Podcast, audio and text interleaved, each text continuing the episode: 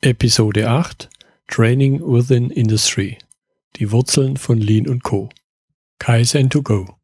Herzlich willkommen zu dem Podcast für Lean-Interessierte, die in ihren Organisationen die kontinuierliche Verbesserung der Geschäftsprozesse und Abläufe anstreben, um Nutzen zu steigern, Ressourcenverbrauch zu reduzieren und damit Freiräume für echte Wertschöpfung zu schaffen.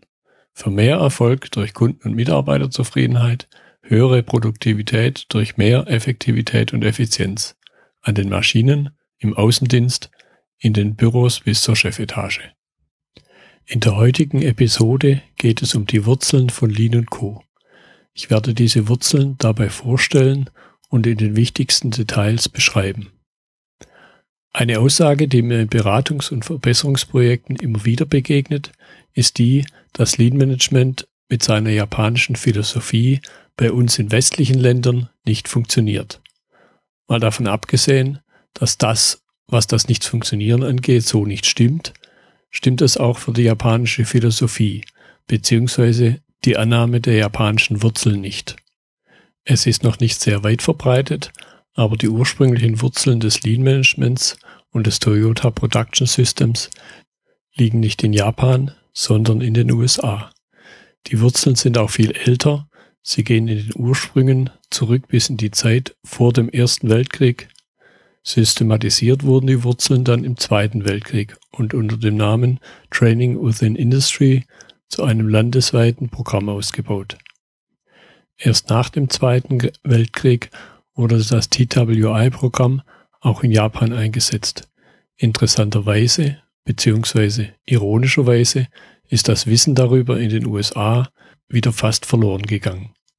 Das TWI-Programm war ein US-amerikanisches Regierungsprogramm zur Unterstützung der Industrie, um diese zu befähigen, den steigenden Bedarf an Industrie, das heißt vor allen Dingen Rüstungsgütern, zu befriedigen.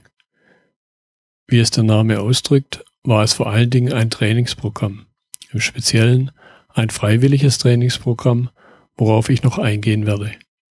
Das Programm wurde 1940 entwickelt und erreichte 1942 seine Reife. Es wurde im Kern von vier Personen entwickelt und geleitet und setzte vor allen Dingen auf den Multiplikationseffekt. Etwas, das wir heute Train the Trainer nennen. Im Verlauf der Durchführung des Programms wurden dafür über 1,7 Millionen Trainingszertifikate ausgestellt. Der weitaus größte Teil davon waren Trainings in den Bereichen Job Instruction, Job Methods und Job Relation. Allein der Bereich Job Instruction, also Arbeitsunterweichung, umfasste über eine Million Zertifikate.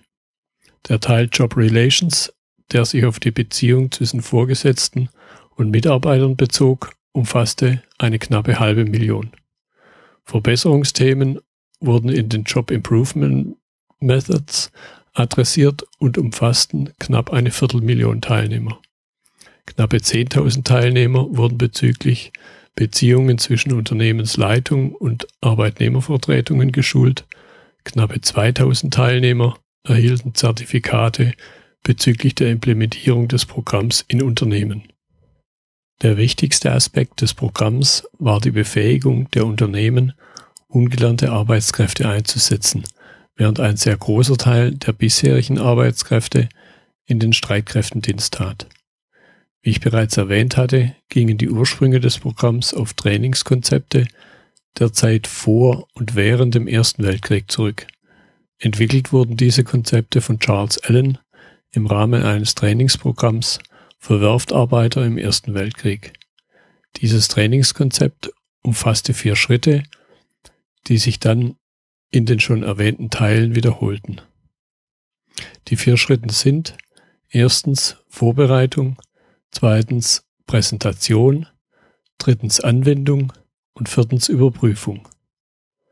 Der erste Schritt der Vorbereitung sollte Mitarbeiter bereit für die Unterweisung machen. Im zweiten Schritt findet dann im Kern die Unterweisung statt. Das Verständnis dafür wird in der eigenen Anwendung des Mitarbeiters im dritten Schritt überprüft um dann im vierten Schritt zu einem späteren Zeitpunkt nochmals kontrolliert und gegebenenfalls vertieft zu werden. Diese vier Trainingsschritte finden in den drei zentralen Säulen des TWI-Programms Anwendung, der Job Instruction. Auch wenn sie über 100 Jahre alt sind, sind sie doch noch immer aktuell, werden aber leider auch heute noch viel zu oft missachtet. Ich möchte jetzt auf die vier Schritte im Detail eingehen. Speziell der erste Schritt der Vorbereitung wird leider viel zu oft ignoriert. Hier geht es darum, eine gute Lernumgebung zu schaffen, in der der Schüler bereit ist, etwas Neues zu lernen. Dazu gehört auch, dass seine Vorkenntnisse überprüft werden und die Bereitschaft, etwas zu lernen, geweckt wird. Auch bei einfachsten Tätigkeiten darf dieser Schritt nicht vernachlässigt werden. Er schafft die Grundlage und Offenheit für alle folgenden Schritte.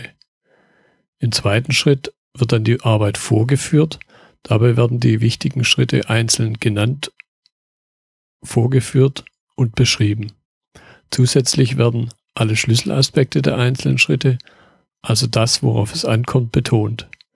Neben den wichtigsten Schritten und den Schlüsselaspekten dieser Schritte werden aber auch Begründungen für die Schlüsselaspekte erklärt. Gerade dieser letzte Teil trägt entscheidend zum Verständnis und zur Wiederholbarkeit durch die Mitarbeiter bei. Die Vorführung selbst wird in vier Durchgängen gemacht. Beim ersten Durchlauf wird nur vorgeführt, beim zweiten Durchlauf kommt die Nennung der wichtigsten Schritte hinzu. Im dritten Durchlauf werden die Schlüsselaspekte der Schritte genannt und im vierten Durchlauf Begründungen dafür. Hintergrund dieser vier Durchläufe ist es auch, dass der Mitarbeiter nicht auf einmal mit zu viel Information überwältigt wird. Im dritten Schritt darf der Mitarbeiter dann die Tätigkeit selbst durchführen. Dabei werden natürlich sofort Fehler korrigiert, damit sich diese erst gar nicht festsetzen. Der Mitarbeiter nimmt jetzt selbst die wichtigen Schritte, während er die Tätigkeit wiederholt. Die Durchführung, wie schon die Vorführung ebenfalls, wird in vier Durchläufen gemacht. Er nennt also auch die Schlüsselaspekte und die Gründe dafür. Diese Vorgehensweise stellt sicher, dass er den Ablauf und die Hintergründe verstanden hat. Die Durchführung wird so lange wiederholt, bis der Lehrer sicher weiß, dass der Schüler es weiß.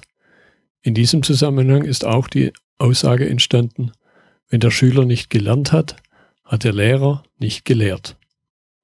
Der vierte Schritt, die Überprüfung, wird jetzt hier nur angekündigt.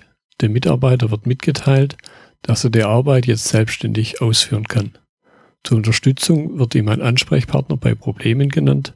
In geeignetem zeitlichen Abstand wird dann die Überprüfung ausgeführt. Diese vier Schritte sind der integrale Teil der TWI-Methode. Sie sind das, was wir heute Learning by Doing nennen.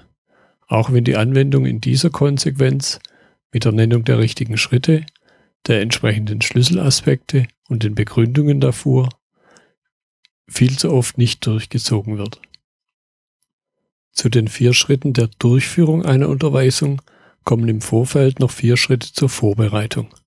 Dazu gehört die Erstellung eines Zeitplans mit Überlegungen, welche Fähigkeiten der Mitarbeiter bis wann erwerben soll. Als zweiter Vorbereitungsschritt werden die Tätigkeiten aufgeschüttelt. Dazu gehört, dass die wichtigen Schritte aufgelistet werden, die Schlüsselaspekte bewusst gemacht werden, ebenso wie die Gründe für die Schlüsselaspekte. Zu den Schlüsselaspekten gehören immer auch Sicherheitsthemen. Schritt 3 und 4 der Vorbereitung beinhaltet die Vorbereitung des Arbeitsplatzes, der Ausrüstung, der Materialien, Werkzeuge und Maschinen. Dadurch erhält der Mitarbeiter bei der Unterweisung einen Eindruck, wie der Arbeitsplatz aussehen soll und wie er zu pflegen ist. Ein weiterer zentraler Bestandteil des TWI-Programms ist die Philosophie der fünf Bedürfnisse einer Führungskraft oder Teamleiters. Die ersten beiden Bedürfnisse werden dabei vom Unternehmen gedeckt. Hier geht es um Kenntnisse der Arbeit bzw. Tätigkeit und Kenntnisse über die Verantwortlichkeit der Führungskraft. Die letzten drei Bedürfnisse entsprechen den drei Säulen des TWI-Programms Unterweisung, Verbesserung und Führung. Die Unterweisungssäule entspricht dabei den beschriebenen vier Schritten Das zugehörige Training wird in fünf Durchgängen zu je zwei Stunden vermittelt. In den ersten beiden Durchgängen wird die Methode gelernt und besprochen. Die letzten drei Durchgänge dienen der praktischen Anwendung der Methode. Alle Teilnehmer sind dabei aufgefordert, die Unterweisungsmethode im eigenen Bereich, in der eigenen Abteilung einzusetzen und Rückmeldungen im Rahmen des Trainings zu geben. Neben einem Trainingshandbuch erhalten die Teilnehmer auch eine kurze Anleitung in Form einer Karte. Diese Karte dient dazu, die Qualität der Unterweisung auf einem konstant hohen Niveau zu halten und reproduzierbar zu machen. Die zweite Säule des TWI-Konzepts befasst sich mit der Verbesserung von Tätigkeiten. Auch diese Säule besteht aus vier Schritten. Ebenso gibt es für diese Methode eine Einweisungskarte. Der erste Schritt der Verbesserungsmethodik gleicht dem Vorbereitungsschritt für die Unterweisung. Es werden alle Details der Tätigkeit entsprechend der aktuellen Methode exakt aufgeführt. Dazu gehört auch der Umgang mit Material, Maschinen und gegebenenfalls notwendiger Handarbeit. Die Ähnlichkeit der vier Schritte des PDCA-Zyklus im KVP bzw. Kaizen lässt sich nicht nur zufällig auf die vier Schritte der Verbesserungsmethodik abbilden. Diese Ähnlichkeit unterstreicht wieder einmal die Wurzeln von Lean und Co. im TWI. Dazu gehört auch der Gedanke, dass die Verbesserungen am besten täglich in kleinen Schritten durchgeführt werden. Dieser Gedanke beinhaltet auch, dass ein Prozess nie gut genug sein kann, das heißt, es besteht immer Verbesserungspotenzial. Bei der dritten Säule des Programms geht es um die Beziehungen zwischen Führungskraft und Mitarbeiter. Bei der Entwicklung des Programms stieg das Verständnis dafür, dass gute Beziehungen zwischen den Beteiligten zu guten Ergebnissen führen und schlechte Beziehungen zu schlechten Ergebnissen. Aus diesem Verständnis entstand die Erkenntnis der Job Relation Säule als der wichtigsten Fähigkeit einer Führungskraft, dass Menschen als Individuen behandelt werden müssen. Im Toyota Way drückt sich das durch Respect for People aus. Auch zu dieser Säule gibt es eine Einweisungskarte, die wiederum in vier Schritten das Schaffen guter Beziehungen beschreibt. Die vier Schritte sind erstens Klärung der Fakten, Zweitens Bewertung der Fakten und Entscheidung. Drittens ins Handeln kommen.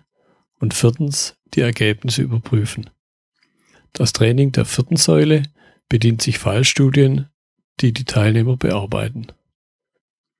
Die Beziehung zu Arbeitnehmervertretern ist eine abgewandelte Form der Säule Job Relations. Anders als möglicherweise heute war der Umgang zwischen Unternehmen und Arbeitnehmervertretungen zur Zeit der Entwicklung des TWI-Programms sehr positiv. Mit Sicherheit auch ein Grund war die Kriegssituation. Trotzdem war die Verbesserung ein integraler Bestandteil des Programms. Die fünfte Säule des TWI-Programms, die Programmentwicklung selbst, hatte den Zweck, dass Unternehmen befähigt werden, die benötigten Trainings des TWI-Programms selbst durchzuführen. Diese Säule war dann auch der Weg, das Programm skalierbar zu gestalten und einen Multiplikationseffekt zu entwickeln. Zur sicheren Realisierung des Multiplikationseffekts gehörte auch, dass sich die Trainer strikt an die entwickelten Programme zu halten hatten. Das ging so weit, dass die Trainer sich im Detail an die Handbücher zu halten und diese während den Trainings verwenden, verwenden zu hatten und nicht davon abweichen durften. Wenn man also die Philosophie, Methoden und Werkzeuge des Lean Managements ansieht, erkennt man, dass diese auf ein älteres Konzept zurückgehen, das selbst seine Vorläufer am Beginn des vorigen Jahrhunderts hatte, oder anders ausgedrückt, wie es in den Handbüchern der TWI-Methode heißt, die Prinzipien der Job Improvement Method sind nicht neu. Sie wurden vor 30 Jahren entwickelt. Der zeitliche Bezug gilt dabei dem Anfang des Jahrhunderts. Als Fazit lässt sich sagen, dass eine vermeintlich moderne Philosophie einer räumlich fernen Herkunft in Wahrheit auf einer eigenen Praxis beruht, die nur einfach in Vergessenheit geraten ist. Ein versteckter, aber trotzdem sehr wichtiger Aspekt des TWI-Programms ist bzw. war, dass es kein Pflichtprogramm der US-amerikanischen Regierung war, sondern ein Programm an die Unternehmen, das diese auf eigenen Beschluss annehmen konnten oder eben nicht. Diese Freiwilligkeit der Unternehmen brachte dann automatisch auch die Unterstützung des Top-Managements mit sich. Eben diese Unterstützung ist eine der zentralen Erfolgsvoraussetzungen für die Einführung und Aufrechterhaltung jedes Veränderungs- und Verbesserungskonzepts. Ein weiterer Bestandteil des TWI-Programms ist auch die, der Unterstützungsgedanke durch Vorgesetzte, also Aspekte, wie sie in der Coaching-Kata beschrieben sind, haben ihren Ursprung ebenfalls in diesem Programm und seinem Ziel, dass es nicht darum geht, Probleme zu lösen, sondern die Fähigkeiten bei Mitarbeitern zu entwickeln, diese zu lösen, wenn sie auftreten. Der Vorgesetzte als Coach hat damit die Rolle, jemand zu helfen, die Arbeit, die er versucht zu machen, besser zu bewältigen.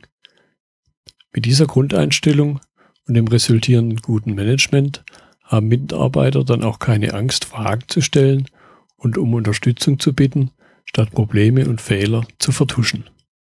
Das TWI-Programm gibt auch eine Antwort auf die Frage, was denn mit den Mitarbeitern passiert, die aufgrund von Verbesserungen überflüssig werden.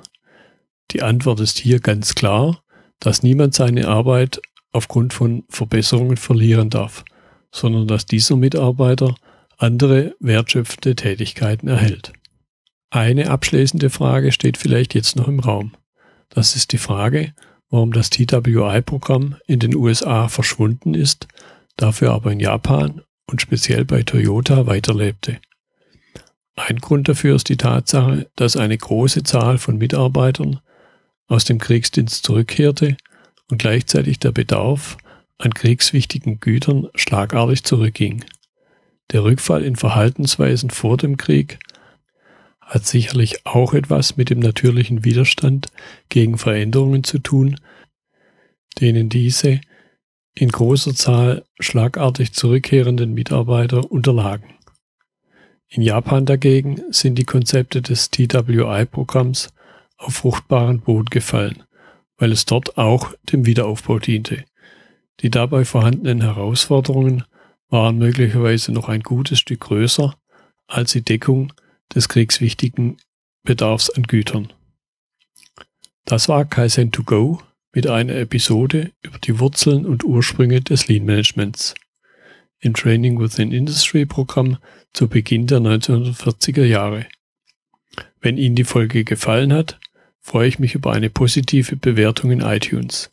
Den Link zu iTunes finden Sie in den Notizen zur Episode.